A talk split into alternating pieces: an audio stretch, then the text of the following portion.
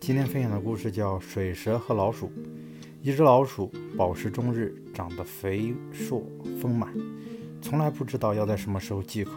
一次，它在水泽地旁嬉戏，一条水蛇蹦过来对它说：“请赏光到我家，我请您吃一顿大餐。”老鼠愉快地接受了邀请，水蛇便口若悬河般地讲起他们游泳的快乐。旅行的趣味，以及沼泽地里发生的各种各样的奇闻异事，大概是想让老鼠今后有资本在其儿孙讲沼泽地的风土人情和人文景观吧。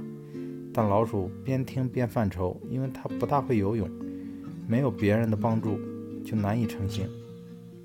水蛇赶紧替他想了个办法，让他他让老鼠把爪子绑在自己的后脚上。用灯芯草死死捆住，一进沼泽地，水蛇就使劲把老鼠往水里拽。他正打着如意算盘，在他眼里，老鼠肥老鼠真是一道美味的菜肴，大吃大嚼可真过瘾。水蛇这坏小子在想象中把老鼠嚼得嘎吱直响。老鼠此时祈祷上祈祷上苍保佑自己，而水蛇却嘲笑他胆子太小，并拼命。把它往水中拉。就在老鼠奋力挣扎的时候，一只老鹰在天空盘旋觅食，正巧看到了肥硕的老鼠，便俯冲下来把老鼠抓住了。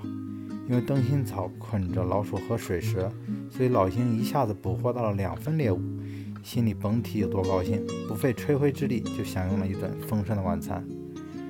不要人为的为别人设置障碍，因为那样往往是搬起石头砸自己脚。自讨苦吃又难言。